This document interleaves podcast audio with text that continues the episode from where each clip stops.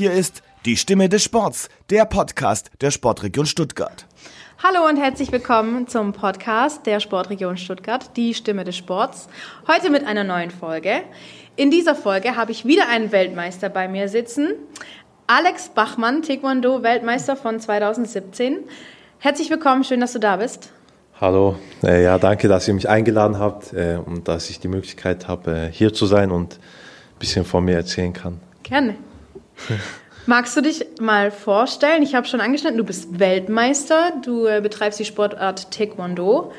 Wo kommst du her? Wie kommt man zum Taekwondo und wie wird man Taekwondo-Weltmeister? Genau, also ich bin der äh, Alexander Bachmann, ich bin 26 Jahre alt, ähm, komme ursprünglich aus Stuttgart-Freiberg, ähm, wohne derzeit in Korntal-Münchingen. Äh, ja, ich mache seit meinem achten Lebensjahr ungefähr Taekwondo. Äh, wie du schon erwähnt hast, war ich 2017 Weltmeister. Ähm, ja, zum Taekwondo bin ich durch meinen Vater und äh, meinen älteren Bruder gekommen. Die haben sich halt damals im Taekwondo-Verein angemeldet, als ich ungefähr ja, acht Jahre alt war, sieben, acht Jahre alt. Da bin ich halt immer mitgegangen zum Zuschauen, habe ein bisschen reingestöbert, sage ich mal, mhm. ein bisschen äh, mitgespielt, also hinten ein bisschen Quatsch gemacht und irgendwann dann äh, habe ich mir dann auch einen Taekwondo-Anzug zugelegt und dann habe ich auch selber mitgemacht. Dann aber noch im Verein oder in der, in der Taekwondo-Schule oder wie muss man ja, sich das in, vorstellen? Ja, immer im, im selben Verein noch. Damals war der in Stuttgart-Rot, ja. also auch in, in, der Nähe von Zuffenhausen. Mhm. Dann sind wir halt umgezogen mit dem Verein nach äh, Zuffenhausen hoch zum Bahnhof. Und ja, seitdem im selben Verein. Und ja, zufrieden. Ja? Ja, natürlich. Zufrieden in Stuttgart, das ja. ist doch sehr gut. Ja. Mutterstadt und so, gell? Genau. Ja. ähm, das heißt aber auch, du bist amtierender Weltmeister. Es gab keine Weltmeisterschaft in diesem Jahr? Äh, dieses Jahr nicht, aber 2019 gab es eine. Eine Weltmeisterschaft? Ja, ja, genau. 2019 gab es eine. Ja. Anfang 2019. Da habe ich aber verloren, da wurde ich Fünfter. Okay. Ja, 2017, genau 2019. Anfang 2019. Alle zwei Jahre ist dann genau, die Weltmeisterschaft. Ja, ja, ja. In diesem Jahr wäre dann eine, eigentlich eine Europameisterschaft. Genau, gewesen. Euro wäre dieses Jahr gewesen mhm. in Kroatien und dann wäre nächstes Jahr normalerweise auch Weltmeisterschaft wieder. Aber jetzt schauen wir mal, wie sich das Ganze entwickelt, zwecks mhm. Corona. Wir warten ab. Äh, ich glaube, das wäre das Unwort des Jahres, abwarten. Ja. du hast aber nebenher auch noch einen Beruf. Du bist nicht nur aktiv im Taekwondo, sondern du, du in Anführungsstrichen arbeitest du auch. Ja, also ich bin Sportsoldat bei der Bundeswehr. Ich bin bei der Sportfördergruppe angestellt, äh, bin Stabsunteroffizier. Ähm, nach Olympia habe ich jetzt dann vor, meine Feldwebel dann zu machen. Ich habe schon meinen Feldwebel-Anwärterlehrgang okay, cool. gemacht. Ja. ja. Und äh, Übungsseite habe ich auch schon gemacht. Also Trainer BW mache ich und äh, Feldwebel und dann ja, stehe ich ganz gut da in der Bundeswehr, sage ich mal. Ja, ich, Oberfeldwebel ist doch schon ziemlich hoch ja, angesiedelt. Ja, also dann. normal erstmal Feldwebel und dann schauen wir mal, was sich so entwickelt nach Olympia. Äh, wo bist du stationiert? Ähm, normalerweise in Sonthofen. Im Allgäu? Genau, im Allgäu im äh, schönen Sonthofen, aber ja, überwiegend bin ich halt schon hier in Stuttgart. Und Wie oft musst du dann so nach Sonthofen? Also wenn es mal ein paar dienstliche Angelegenheiten gibt, bin ich dann schon jeden zweiten Monat unten. Okay. Aber halt dann auch nur für ein paar Tage. Jetzt nicht, dass ich ein, zwei Monate am Stück unten bin, sondern das ist dann eher, sag ich mal, für ein paar Tage. Wenn ich da nicht meine Bundeswehrlehrgänge habe, die gehen dann schon äh, über Wochen. Mhm. Cool. Also es, sind, also es sind einfach unheimlich viele Sportler bei der Bundeswehr, bei der Sportfördergruppe genau. angestellt. Gibt den Sportlern dann dementsprechend auch die Möglichkeit, eben ihren Sport so auszuüben, ähm, wie sie sich das auch vorstellen und damit sie auch Leistung bringen können, so wie du. Ja. Jetzt wissen vielleicht unsere Zuhörer nicht unbedingt, was Taekwondo ist, ja. was, man, was man dazu braucht. Ja. Jetzt gerade auch mit der, mit der Sportfördergruppe, verdient man denn was im Taekwondo? Was kostet so eine Ausrüstung? Was kostet denn so, ein, so eine Vereinszugehörigkeit, dass man das überhaupt lernt? Kennt, man kennt es ja manchmal auch von Karateschulen und sowas, da werden dann die Kinder in die Karateschulen geschickt und dann genau. müssen, müssen die Eltern dann ja. dementsprechend monatlichen Beitrag zahlen. Wie ist es denn im Taekwondo? Also äh, Taekwondo ist eine koreanische Kampfsportart. Mhm. Ähm, ich sage immer, das ist die äh, äh, strategischste Kampfsportart, ja. die ähm, die eleganteste Kampfsportart, wo du viel überlegen musst, wo du nicht äh, stumpf drauf losgehst. Ja, also Taekwondo hat viele Facetten. Wir haben auch äh, Pomse, also wir haben nicht nur, nicht nur Kampf, sondern wir haben auch Pomse. Das ist wie beim Karate das Kata-Laufen, also verschiedene Bewegungsabläufe. Aber ja, ich bin im Kampfsport tätig, also im Zweikampf.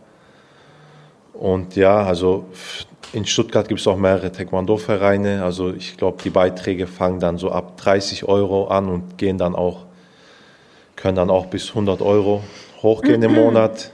Aber bei uns äh, in Zuffenhausen ist es relativ human.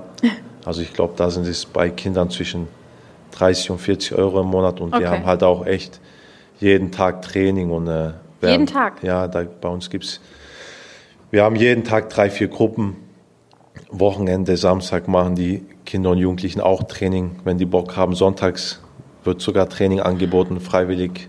Ab welchem Alter fängt es dann an? Also erwünscht ist so, glaube ich, ab sechs, sieben Jahren. Okay. Aber wir haben auch Mitglieder, die sind teilweise fünf Jahre. Uh. Die machen dann eher ein bisschen Quatsch. aber ja, die tasten sich so dann. Ja, aber ist genau, genau, ja, ja auch ja. schön. Die tasten sich dann so in die Taekwondo-Welt ran, sage ich mal ist halt auch cool mitzusehen, wenn dann so kleine Kinder kommen, mhm. Fünfjährige, Sechsjährige, die noch nicht so richtig viel checken, aber doch halt äh, auch dann Spaß haben. Und sich dann abreagieren, das genau. ist ja genau. so der, der Haupt, ich nenne es mal Hauptgrund, weshalb ähm, ähm, Eltern ihre Kinder in Kampfsportschulen zum Beispiel schicken, damit sich die Kinder so richtig schön abreagieren können. Ja, Trifft also, es zu? Genau, also die sollen sich äh, also ich glaube, im Vordergrund steht erstmal, dass sie sich auspowern ja. in der Stunde oder in den eineinhalb Stunden, dass sie dann äh, nach Hause kommen und dann schlafen gehen. Aber ich denke auch, ähm, ich, ich glaube gerade, ähm, das Wichtige ist, dass die halt ihr Selbstbewusstsein stärken. Und ich sage jetzt auch mal zum Beispiel Mädchen oder Frauen, also junge Mädchen oder Frauen, halt sich auch auf der Straße, sage ich mal, verteidigen können oder mehr Selbstbewusstsein haben, wenn jetzt wenn jetzt irgendwie was sein sollte, ja. Tatsächlich gibt es da Griffe, die du mir beibringen könntest, dass ja, ich mich verteidigen kann? Ja, also wir haben auch ähm, manchmal spezielle äh, Kursangebote, gibt es bei uns. Mhm. Die werden dann auch von äh, Frauen gemacht.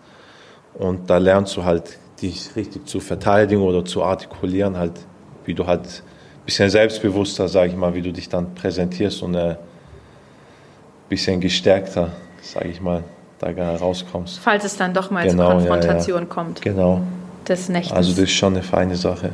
Ja, stimmt. Jetzt sind wir ein bisschen abgeglitten. Was, was, du hast jetzt schon ein bisschen erklärt, was Taekwondo ist, aber was, was muss sich unser Zuhörer da drunter vorstellen? Also der kennt vielleicht Ringen von Frank Stäbler genau. und der kennt vielleicht gerade noch die äh, alten Filme, wo äh, Jackie Chan, keine Ahnung, Karate-Moves ja, genau. macht, ja? Du stehst aber auf einer Matte Richtig? Genau, also ich stehe auf einer Matte. Ähm, wir haben auch äh, Schutzausrüstung, also Taekwondo ist Vollkontakt, Zweikampf Vollkontakt.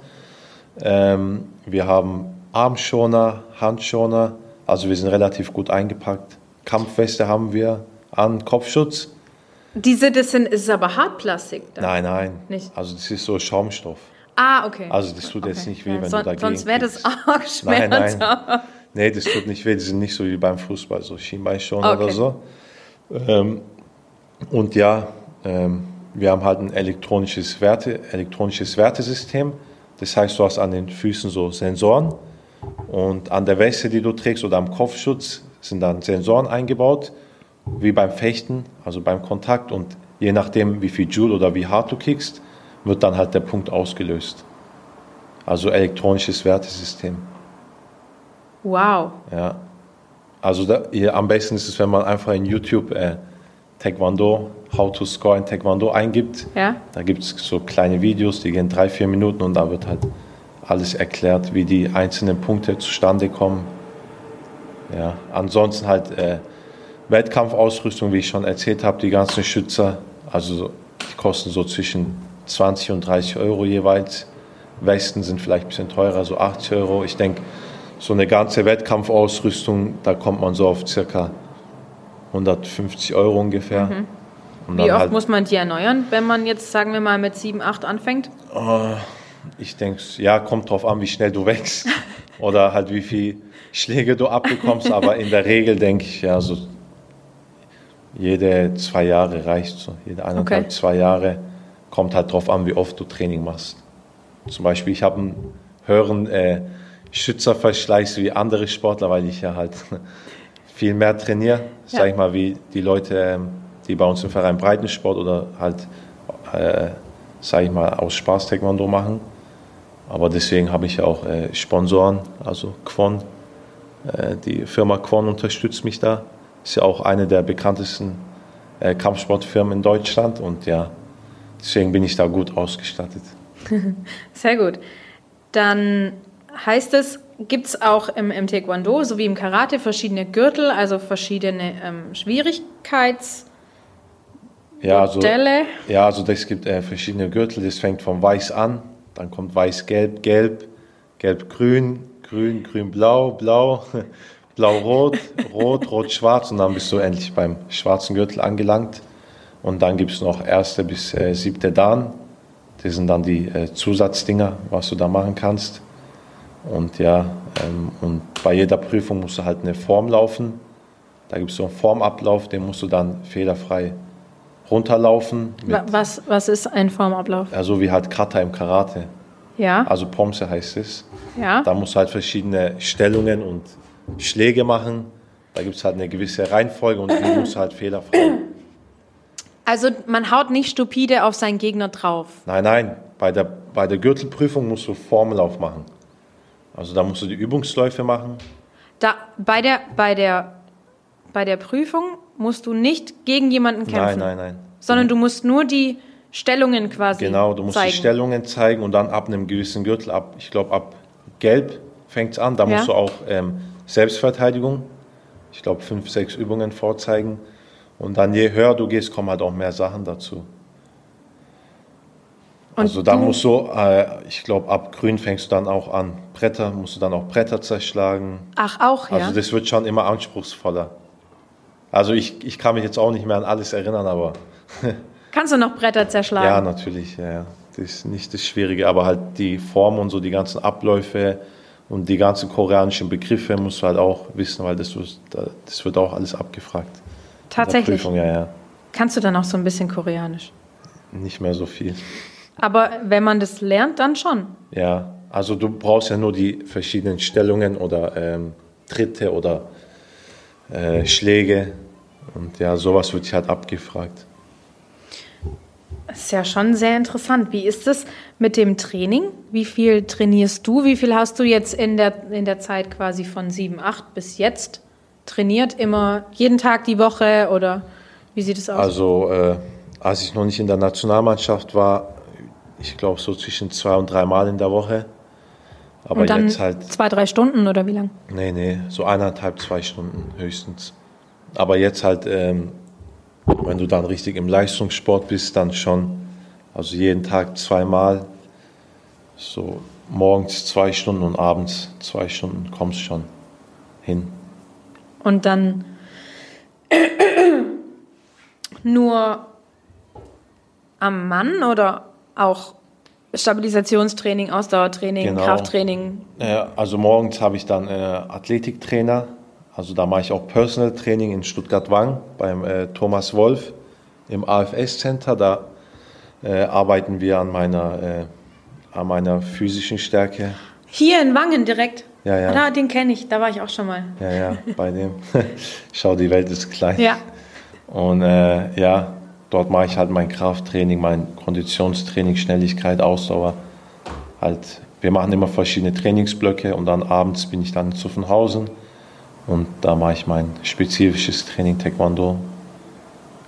Ab und zu machen wir Sparring, Trainingskämpfe, manchmal Techniktraining, unterschiedlich. Du bist aber auch ab und an in Nürnberg am dortigen Olympiastützpunkt, ist das richtig? Nee, Bundesstützpunkt. Bundesstützpunkt. Genau, also wir haben 2000 wenn ich mich recht erinnere, Ende 2018 haben wir eine komplett eigene Halle bekommen, also auch mit, äh, in Zusammenarbeit mit der Stadt Nürnberg. Äh, da wurde ein Bundesstützpunkt gebaut für drei Millionen Euro mit riesen Kraftraum und Top-Ausstattung und da haben wir halt unsere äh, Trainingslager dann meistens jetzt halt in Nürnberg und ja, also da sind wir dann fast jeden Monat, jeden zweiten Monat dann ein, zwei Wochen und machen dort dann unser Trainingslager. Hier am Stützpunkt in Stuttgart trainierst du aber auch? Genau, also ab und zu, wenn ich da mal eine Pause habe vom Thomas, sage ich mal, dann gehe ich auch selbstständig hier an OSP ja. und äh, nehme dann auch die Angebote wahr, wie Ernährungsberatung oder Krafttraining, Physiotherapie. Das mache ich alles bei uns am Olympiastützpunkt, weil wir haben ja hier auch super Möglichkeiten. Sauna haben wir hier, Eisbad mache ich, also Gehst du dann so richtig in die Eistonne, ja? Ja, also da, nee, da gibt es extra ein Kältebecken und so. Uh. Also wir sind hier schon in Stuttgart bestens ausgestattet und ich bin auch sehr dankbar darüber, dass wir die Möglichkeit hier haben. Ja, der Olympiastützpunkt hier in Stuttgart ist tatsächlich sehr, sehr wichtig für ganz viele ja. Sportler hier in der Umgebung. Genau, ja, ja. ja, Und ich bin auch sehr froh, dass wir da auch so gut unterstützt werden. Von Laufbahnberatung äh, bis, ja, wie ich schon gesagt habe, Ernährungsberatung ja, da kann man auf jeden Fall noch ein, zwei Prozent rausholen. Sehr gut, das ist dann auch wichtig. Gibt es denn im Taekwondo auch unterschiedliche Gewichtsklassen, so wie im Ringen zum Beispiel? Wir haben alle schon die Story gehört von Frank Stäbler, dass der sich ohne Ende runter, runterhungern muss und da mega viel Gewicht verlieren muss, bevor er dann kämpfen könnte in, in Tokio nächstes Jahr. Wie ist es bei dir? Was für eine Gewichtsklasse kämpfst du und was, wie ist es dann bei Olympia? Also meine eigene Gewichtsklasse ist äh, minus 87 Kilo. Also das heißt von 80 bis 87 Kilo.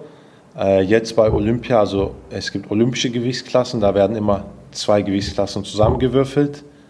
Und dann kämpfe ich im Schwergewicht, also plus 80, dann kämpfe ich, dann kämpft minus 87 und plus 87 zusammen. Das heißt, die Gewichtsklasse heißt jetzt dann plus 80. Das heißt, alle zwischen 80 Kilo und Open End. Open End. Genau. Gibt es dann da auch tatsächlich Gegner, die irgendwie 120 Kilo auf die Waage bringen? Ja, gibt es auch. Aber die sind halt relativ fit. Also die, die sind jetzt nicht, die haben jetzt keinen Bauch, sage ich mal. Die nee, nee, dann, die, die bestehen ja dann nur aus Muskelmasse. Ja, ja die sind dann schon groß und äh, muskulär. und Also da gibt es keine unsportlichen, sage ich mal. Wie äh, gewinnt man gegen die? Ja, also ich habe halt das Vorteil, äh, den Vorteil, dass ich nicht so viel wiege. Also ich wiege 90 Kilo, 91 Kilo. Äh, ich bin dann, sage ich mal, schneller, beweglicher, äh, flexibel. Ich nutze dann meine Vorteile aus. Und dann dementsprechend aber auch noch mit Strategie verbunden. Ja, natürlich. Also du merkst schon, okay, wenn jemand 110 oder 115 Kilo wiegt und der schubst dich oder du gibst dir mal einen richtigen Tritt, das oh, oh. merkst du dann schon, wenn du halt 90 Kilo wiegst. Ah, fliegst du dann schon mal so über die Matte, ja? Kommt vor, wenn du ein bisschen müde bist, wenn du ausgepowert bist, aber im Regelfall äh, tue ich dann ausweichen oder gehe dann auf Distanz, weil dann nutze ich halt meine Schnelligkeit und Beweglichkeit und äh, versuche es dann so zu kompensieren. Wie wäre dann so eine Strategie gegen, sagen wir mal, so einen 115 Kilo Mann? Ja. Wie, wie, was würdest du da für eine Strategie fahren? Also viel bewegen, auf äh, Distanz halten, Abstand halten, ähm, Wenn es geht, dann äh, verkürzen, also in Infight gehen, also auf kurze Distanz und dann aus der kurzen Distanz äh, schnell kicken und dann wieder verschwinden. Ganz schnell wieder weg. Ja. Weil also so ein, wie so ein bisschen rumtänzeln, genau. wie beim, beim ja, Boxen genau. vielleicht? Ja, einfach bewegen, Gegner müde machen, kicken lassen, äh, bisschen spielen und dann, wenn sich die Chance ergibt, dann auf die kurze Distanz gehen und dort seine, versuchen, seinen Treffer zu landen. Wie lange geht so ein Kampf? Äh, dreimal zwei Minuten. Und mit einer Minute, mit einer mit Minute einer Minute Pause. Pause. Genau. Hilft die eine Minute? Ja, es geht, kommt darauf an, wie, wie fit du bist und wie stark dein Gegner ist und äh, auch ja, Tagesform abhängig, sage ich mal. Aber im Regelfall, wenn du gut vorbereitet bist und äh, äh, gut beieinander bist, dann ja, geht es schon. Also viele Leute unterschätzen das die denken sich, ja, eine Minute geht, eine Runde geht nur zwei Minuten lang, aber halt die zwei Minuten können manchmal ganz lange sein. Wenn man zum Beispiel ziemlich viel einstecken muss. Nee, auch oder den du- Gegner wenn, von sich weghalten. Wenn, nee, ja, wenn du auch den Gegner viel weghalten musst oder wenn der Gegner genauso viel macht wie du. Wenn du dir jetzt aber den Gegner lange oder viel von dir versuchst wegzuhalten, dann triffst du ja auch keine Schläge. Genau. Das also, heißt, du kriegst dann auch keine Punkte. Ja, außer du tust dich gut verteidigen und äh, triffst halt die Lücken. Wenn er jetzt, keine Ahnung, seine Deckung nicht richtig hält, kannst du ihn schon stoppen und deine Punkte machen. Also kannst du ihn auch durch einen, durch einen defensiven Kampf tatsächlich einen offensiven Gegner schlagen. Natürlich. Also du stellst ja auch, im Vorfeld auf deinen Gegner ein. Zum Beispiel jetzt im Dezember ähm, vorm Final Grand Prix, da ging es ja um die Olympia-Quali. Ähm, wir haben jetzt extra ein, ähm, eine, ein Team, ähm, die sind aus der Uni München und die machen so Videoanalyse und so. Und die haben das damals mit den Beachvolleyballer, äh, mit den Beachvolleyballerinnen gemacht. Ich weiß nicht, die wurden Olympiasiegerin. Ich weiß es nicht, wie die heißen. Laura Ludwig und Kira Walkenhorst. Ja, das kann sein. Ich bin mir nicht sicher, ich will jetzt nichts Falsches erzählen. Aber die haben auch die ähm, ganzen Gegner analysiert. Ich weiß jetzt nicht, ob es die Mädchen waren. Und die haben jetzt angefangen, mit uns zusammen zu kooperieren mit dem Verband. Und die haben auch schon im Vorfeld dann auch die Gegner äh, für mich dann äh, rausgesucht. Und dann ähm, die ganzen Videoaufnahmen sind die alle durchgegangen, haben ähm, so eine Liste erstellt, wie oft der mit dem Bein kickt, was der für Fehler macht und so. Und dann vorm Final Grand Prix habe ich ja gegen Brasilianer gekämpft, direkt Erstkampf. Der war Vize-Weltmeister 2019 im Schwergewicht.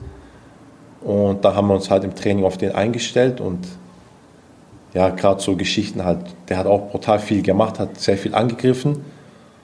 Und da haben wir auch so eine Taktik gefahren, dass wir viel verteidigen, aber auch klug, also viel stören, viel blockieren.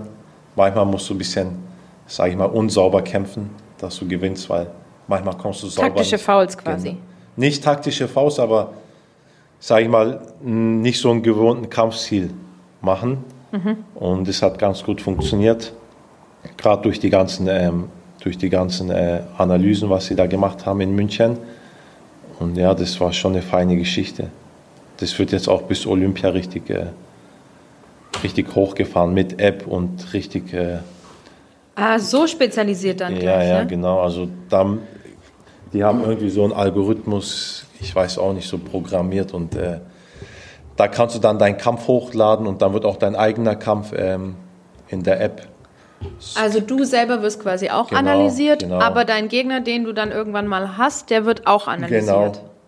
Genau. Und dann kann dir die App genau sagen, okay, ähm, am besten triffst du mit der und der Technik. Ach was. Ja, ja, so weit sind die schon, das ist voll krass. Wow, Ja. was heutzutage nicht alles geht. Aber das ist ja tatsächlich sehr, sehr hilfreich bei so einem Natürlich. Superkampf. Du Ja. hast letztes Jahr im Dezember dein Olympiaticket gelöst Ja, über die Weltrangliste. genau. Hast da im, äh, auch deinen letzten Kampf bisher ausgetragen im Dezember in Ja. Moskau. Ja. Gegen wen hast du da gekämpft? Also das war ein Brasilianer, der war ähm, Vize-Weltmeister im Ja. Schwergewicht. Wo stand der auf der Weltrangliste? Der war hinter mir, ich glaube Platz Okay. 6 oder 7. Also der war sehr gut im Rennen. Ja. Also ich musste den raushauen sozusagen, damit der mich nicht überholt. Ja. Also das war ein sehr wichtiger Kampf. ja. Und äh, ja, den Kampf habe ich auch gewonnen. Danach habe ich zwar verloren gegen Korea, aber der war schon, der war Platz 2. Also das war nicht so tragisch. Und die Leute, wo dann hinter mir waren in, im Ranking in der Weltrangliste, die haben auch Gott sei Dank verloren. Und ja, so habe ich halt meinen Startplatz gesichert. Sprich, du hast dich über die Weltrangliste qualifiziert für die Olympischen Spiele, die eigentlich dieses Jahr gewesen wären, sind jetzt aber nächstes Jahr. Genau. Wie funktioniert das? Das also kennt man ja jetzt eigentlich nicht Ja. so, dass sich ein Sportler über die Weltrangliste für, für, Also, für die Olympischen Spiele qualifizieren Äh, kann. bei uns gibt es zwei, ähm, zwei Möglichkeiten, sich für die Olympischen Spiele zu qualifizieren. Also die eine wäre wie bei mir, dass du dich direkt über die Weltrangliste qualifizierst und äh, wenn du das nicht schaffst, unter den ersten fünf zu sein, dann ähm, musst du halt die ähm, Kontinentalquali kämpfen, das heißt Europa-Quali. Da gibt es extra ein Turnier, ähm, europäisches Qualifikationsturnier. Und da musst du halt dort an den Start gehen. Und da kommt halt auch nur der erste und zweite Platz zu den Olympischen Spielen. Also es ist schon nicht so einfach. Ja. Wenn du jetzt überlegst, angenommen Platz 1 bis 5, nehmen jetzt irgendwelche asiatischen Länder ein, sage ich mal, oder äh, lateinamerikanischen Länder und dann hast du halt echt nur starke Europäer bei dir in der Quali. Das ist dann auch nicht so leicht. Also das wünscht sich kein Sportler im Taekwondo. Aber meine Tatsächlich? Frau, ja, ja, meine Frau, die hat ja auch damals Taekwondo gemacht. Die hat 2016 musste die die Quali kämpfen für Rio in Istanbul und äh, die hat auch zu mir gesagt, also das sollst du auf jeden Fall vermeiden, weil das ist schon extremer Druck, was du da ausgesetzt bist. Ja, das glaube ich sofort. Ja, und deswegen, das war schon Luxus, sage ich mal, für mich, aber war auch ein sehr schwerer Weg. Also das, ist, das muss halt wie bei der Bundesliga oder wie bei der Tennisrangliste sehen. Also du gehst halt dann wirklich jede zweite Woche oder manchmal sogar Woche auf Woche, fliegst du dann zu verschiedenen Turnieren und versuchst halt deine Punkte zu holen für die Weltrangliste, dass du halt immer weiter nach oben kletterst. Und da durch die Gegend zu jetten ist jetzt nicht unbedingt ja. Urlaub. Genau. Das ist schon, du ja. hast jedes Mal einen Kampf. Ja. Mindestens einen. Mindestens ein Jahr, wenn du halt verlierst, bist du raus. Ja gut, aber mindestens einen. Ja, aber halt, wenn du im ersten Kampf direkt verlierst, dann... Dann hast du auch keine Weltranglistenpunkte. Ja, kriegst auch keine Punkte. Ja. Deswegen, das ist schon voll das Rennen. Wenn du jetzt Erstkampf verlierst und dein Gegner, wo jetzt vor dir ist, macht den ersten, da macht er 20 Punkte, da denkst du dir, hey, ich muss jetzt nächste Woche einen draufsetzen. Mhm. Und so, das, da ist schon voll der Druck dahinter. Deswegen ja. sage ich ja, äh, das mit der Weltrangliste ist gar nicht so einfach. Und deswegen äh, kann ich mich jetzt vorschätzen, dass ich halt im Moment so gut dastehe.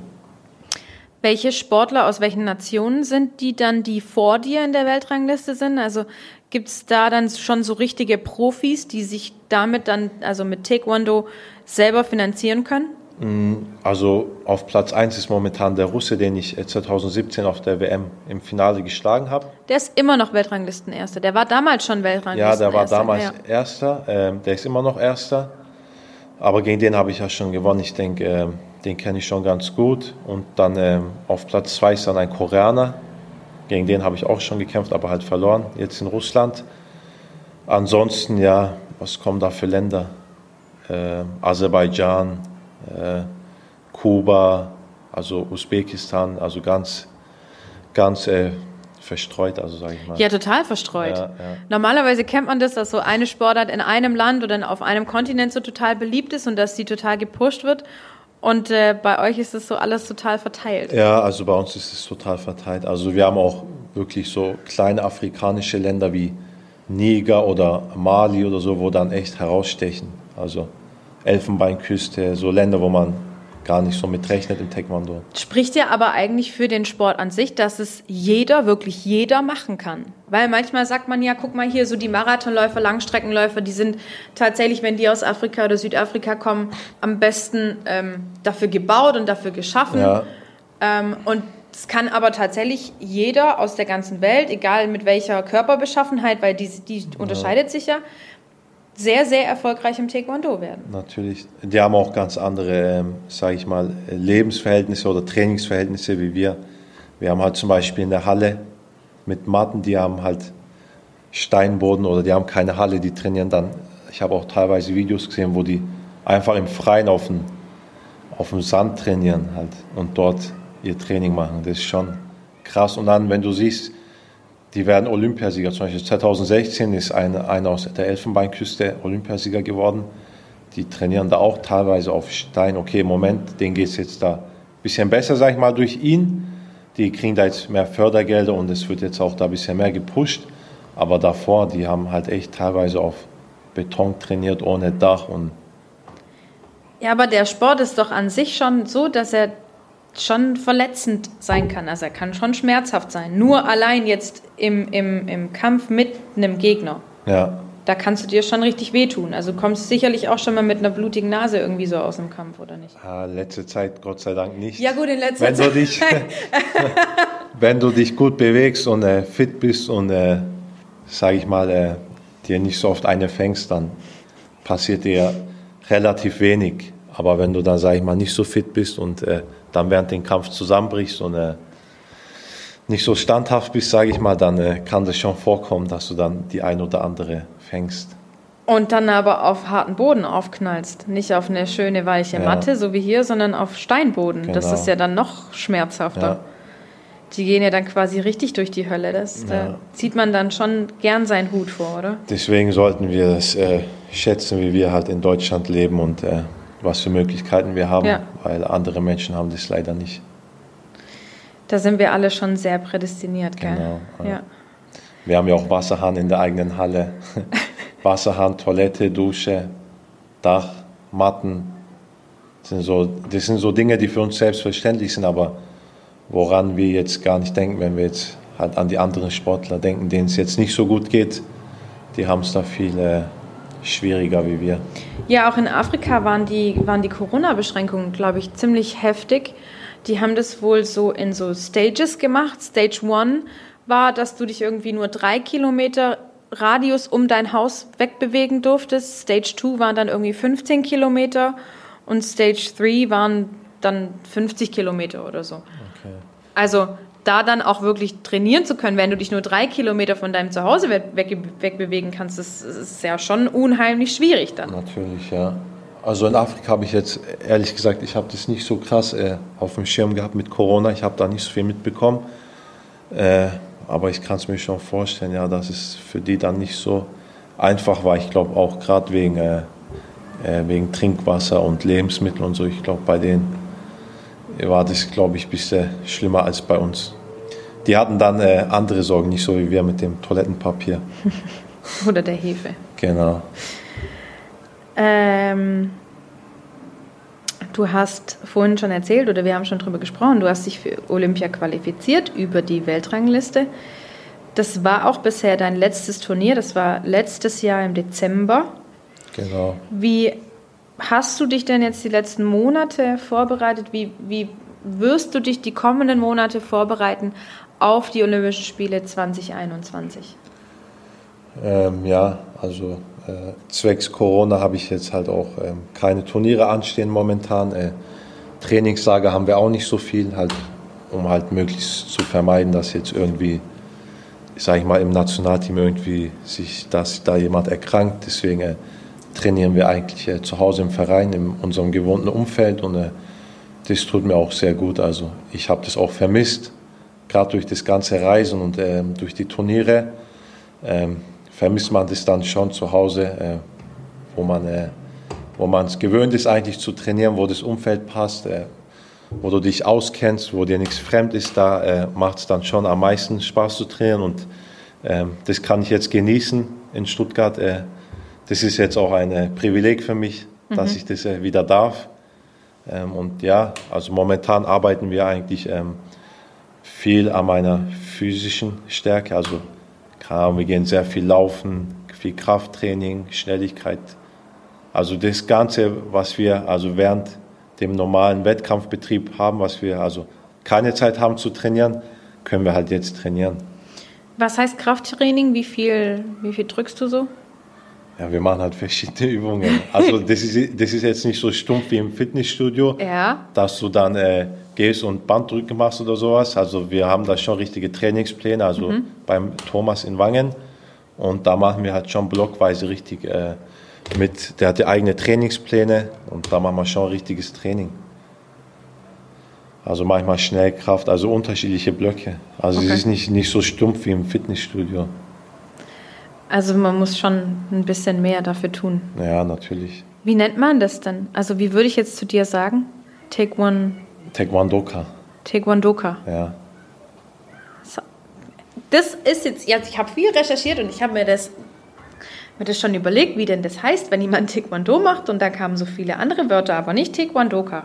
Ja, Taekwondoka heißt es tatsächlich. Aber das Wort benutze ich auch so gut wie gar nicht umschreibst du es dann auch so wie ich jetzt die letzte Dreiviertelstunde so. Ja, ja. Du machst auch Taekwondo, ne? Und wenn du Taekwondo machst. Ja, ja, nee. Äh, das heißt tatsächlich Taekwondo-Ka, aber ja, hört man nicht so oft, ne? Nee. Ja. Na gut, das jetzt klingt ja auch fast cooler, wenn man sich selber Kampfsportler nennt. Ja, oder Taekwondo-Sportler. Ja. Viele Leute sagen dann auch Karate. Viele Freunde verwechseln das immer. Ja, wie läuft Karate? So, hey, ich mache Taekwondo, kein Karate. Ich hasse es voll, wenn die sagen Karate. Halt, Taekwondo ist eine andere Sportart. Du ja. sagst ja auch nicht zu äh, Fußball, keine Ahnung, Handball. So. Nee. Ich hasse das, wenn die dann so sagen, ja, Karate. Wie läuft Karate? Okay. Ich, mir ist es Gott sei Dank noch nicht passiert. Ja. Taekwondo. Du hast ein ganz besonderes Verhältnis zu deinem Trainer. Ja. Magst du das mal ein bisschen schildern?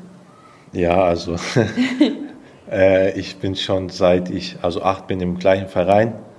Äh, ich hatte das Privileg in Stuttgart bleiben zu dürfen. Also ich muss jetzt nicht mal Verein wechseln, sage ich mal, um äh, noch einen draufzulegen. Gott sei Dank habe ich hier in Stuttgart die besten Möglichkeiten. Ich habe ich hab den besten Trainer, den man sich wünschen kann in Zuffenhausen. Also das ist der Vanja Babic, wenn du das hörst. Ein Gruß geht raus an dich.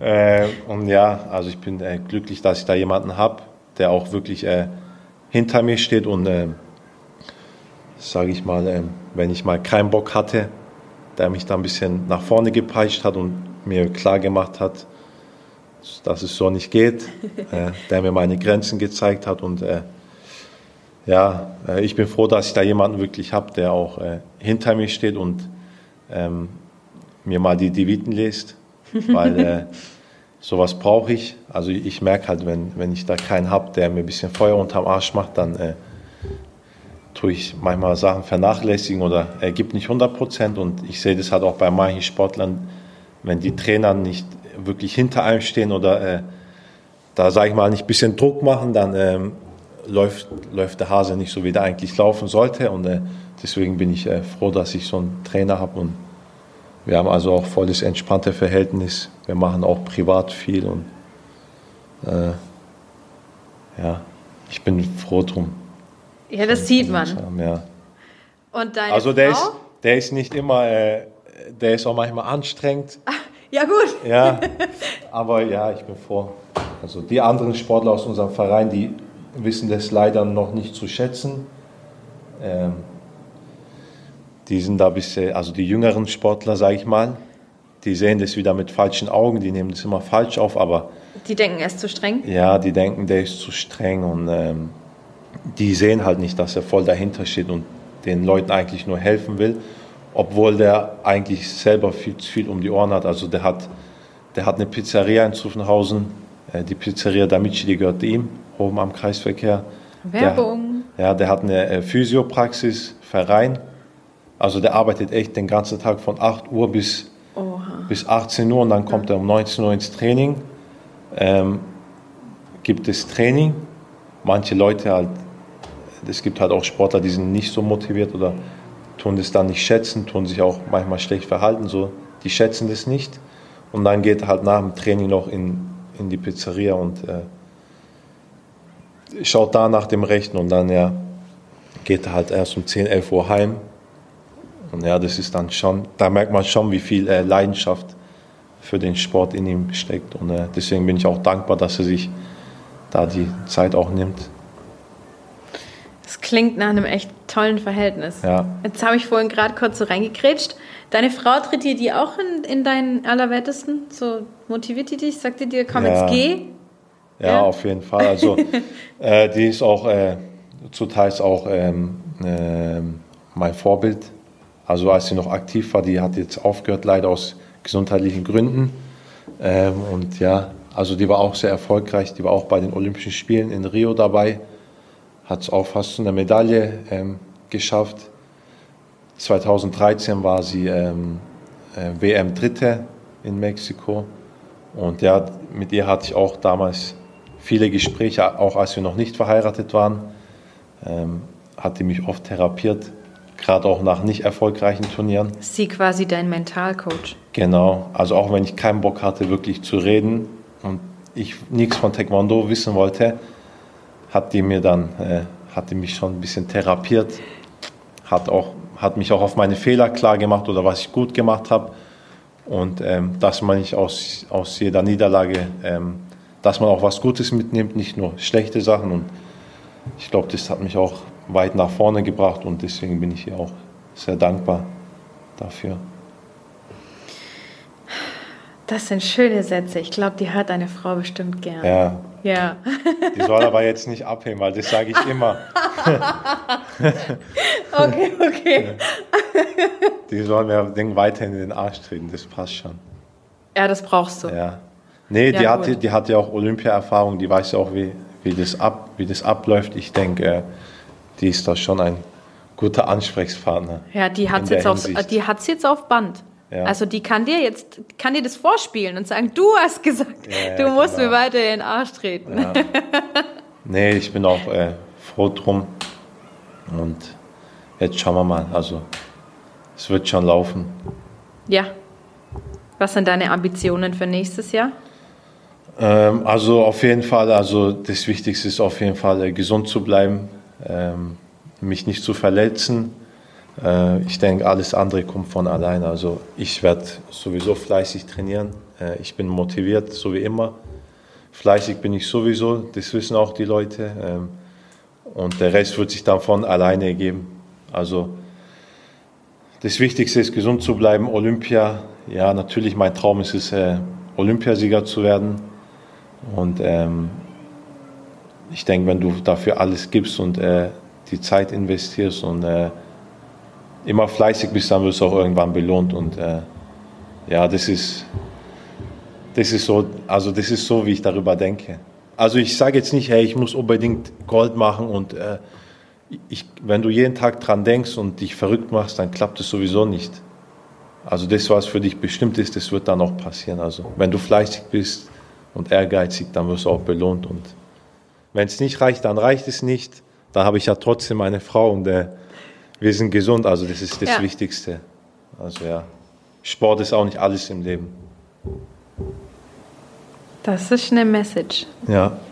Sehr cool. Wir hatten vorhin schon mal ein bisschen über, also im Vorgespräch über dein Privatleben und was du jetzt Ja. so in diesem Sommer gemacht hast, gesprochen. Hm, Lieber See oder lieber Meer? Ja, ich bin richtiger äh, Meer, richtiger Meerfreak. Also ich liebe es, am Strand zu liegen und äh, äh, einfach die, den Wellen zuzuhören und zu chillen und sich zu sonnen und äh, auf der Matratze zu chillen oder auf der Liege. Also ich bin dann eher schon so der Meerestyp. Warst du dieses Jahr am Meer? Ja, ich war in der Türkei, aber äh, eigentlich eher wegen Trainingslager. Also ich habe ein Trainingslager gemacht mit der Nationalmannschaft, mit der türkischen. Und da hatte ich auch fünf, sechs Tage danach frei und dann ja, waren wir auch am Meer mit meiner Frau. Aber das war es dann auch schon. Also war dieses Jahr nicht so dick mit Urlaub. Nee, ja, auch gerade wegen der ganzen Corona-Geschichte. Wir haben dann eher unsere Zeit am Bodensee verbracht bei meiner Schwägerin. Da konnten wir auch das Wetter ganz gut genießen. Also dann in diesem Jahr See. Genau. Ist ja auch schön. Man nennt es ja auch das Schwäbische Meer. Natürlich. Also ich denke, jeder, der am Bodensee wohnt, kann sich glücklich schätzen. Ja, das darf man nicht äh, unterschätzen. Also Im der, Sommer ist es am Bodensee ganz Also- arg toll. Meine Schwägerin sagt immer, äh, wir wohnen da, wo die Leute zum äh, Urlaub Ja. hinkommen. Im Winter hängt es aber am Bodensee, hängen die Wolken so tief und man hat immer diesen, diesen komischen Nieselregen, so Nebel, Schrägstrich weiß, Nieselregen. Das ist schon, das kann auch sehr herausfordernd sein. Ja, Im Winter ist da ein bisschen äh, trist, sage ich mal. Ja. Ja, ein bisschen äh, bewölkt und so öfters, aber dafür ist es im Sommer dann Umso schöner. schöner wie in Stuttgart. Oh, das kann, das da kann ich jetzt nicht bestätigen. Ich glaube 50-50 würde ja, ich okay, sagen. 50-50. Okay, gut. Nee, aber wir tun dann eher, wenn es warm ist, an den Bodensee ausweichen. Ja, statt gut, dass wir ins Freibad hier gehen. Ja, oder hier gibt es ja auch nicht so viele Seen und jetzt im Sommer waren die ja auch alle extrem überlaufen, weil Ja, halt auch genau. viele Leute nicht weggefahren sind. Aber dieses Jahr hast du auch gemerkt, dass die Leute dann teilweise echt alle am Bodensee sind. War viel los. Ja, das war dann schon ein bisschen, ähm, ja, nicht so angenehm, aber wir haben ja unsere Plätzchen, wo wir dann unter uns sind, deswegen hat es gepasst. Ja, wenn man sich da ein bisschen auskennt, ist es immer gar nicht so schlecht. Gell? ja, Ja. ja. Dann wollte ich noch auf ein Thema zu sprechen kommen. Das bringt mich zu meiner nächsten Entweder-Oder-Frage. Kettenkarussell oder Silverstar? Lieber Kettenkarussell. Warum? ja, ich habe ein bisschen Höhenangst. Also Schnelligkeit und so ist kein Problem, aber so von der Höhe habe ich ein bisschen Respekt. Und da muss ich mich halt schon ein bisschen zwingen. Also auch wenn ich mit meiner Frau bin, da muss ich so ein bisschen zeigen, okay, ich bin der Mann, obwohl ich ein bisschen Schiss habe, dann äh, muss ich da manchmal durch. Auch wenn es so, keine Ahnung, höhere Fahrgeschäfte sind, mhm. keine Ahnung, jetzt äh, auf dem Vasen oder so, mhm. da muss ich mir mal schon manchmal, äh, muss ich mich schon manchmal zusammenreißen, aber ja, da muss ich durch. Du hast es vorhin so schön gesagt, du hast vor nichts Angst außer vor der Höhe. Genau. Also kann auch der Endgegner vor dir stehen und du ja, hättest vor dem keine Problem. Angst. Hauptsache, ich muss nicht mit der Silverstar fahren. okay, also ist die Silverstar der Endgegner. Ja, genau, der ist der Endgegner. Der kann dann, äh, der kann dann bei Olympia kommen, dann steige ich auch ein. Dann stelle ich mich meine Angst, aber Uhu. so muss es jetzt nicht unbedingt sein. Also kein Freizeitpark in diesem Jahr. Nee, dieses Jahr nicht. Hm. Nächstes Jahr dann, nach der Goldmedaille. Schauen wir mal. ich rufe dich an und sag dir, wie sieht's aus mit der Silverstar jetzt? Komm. Ja, mal schauen. Trip Still ist auch hier in der Nähe. Das stimmt. Pass auch. Aber da gibt es keine Silverstar. Ja, das ist ja okay. Bist du da auch dann in der Achterbahn gefahren oder Achterbahn so generell gar nicht? Doch, ich Nur bin halt ja auch, so ich, nein, ich war ja auch in Orlando, äh, mhm. Universal Studios. Da bin ich alles gefahren. Aber wenn ich da bin, dann. Da muss man es halt auch mitnehmen. Ja. ja. Da waren die, da waren die jetzt aber auch nicht so übertrieben hoch die Fahrgeschäfte. Die waren dann eher schnell und ein bisschen wild, sage ich mal. Mit Loopings. Ja, ja, ja. Aber sowas geht. Ich sag ja. Aber sobald sowas richtig hoch geht und ich dann von oben alles sehe und so. Dann, ja, so Freefall-mäßig. Ja, ja, mhm. dann so Freefall-Tower und so, das habe ich noch nie gemacht. Das werde ich auch nie machen. Gibt es aber auf dem Vasen auch, gell, den Freefall. Ja, aber da wäre ich krass vergessen. aber da gibt es auch dieses Kettenkarussell, gell, das so hoch geht. Ja, nee, das... Das äh, wäre auch nichts. Dieses Kettenkarussell habe ich gemacht, das ist nicht so schlimm. Aber das ist so freie, hoch geht. Ja, aber dieser freie Fall, wenn du ganz oben bist mhm. und dann runterfällst, das ist das Schlimme. Aber dieses Kettenkarussell, das geht ja noch. Geht das noch. ist auch hoch, aber da fühle ich mich sicher. Okay. Aber sonst, nee. Also, Freefall nicht dein Ding. Nee, nee. Cool. Äh, ich glaube, wir sind am Ende. Es war echt cool. Ich habe super viel erfahren über Taekwondo. Ich hoffe, unsere Zuhörer auch. Hoffentlich. Wenn ja. sie dir folgen wollen auf deinen sozialen Medien, wie äh, ja, heißt du da? Instagram Bachmann Alexander ähm, und Facebook Alexander Bachmann normal.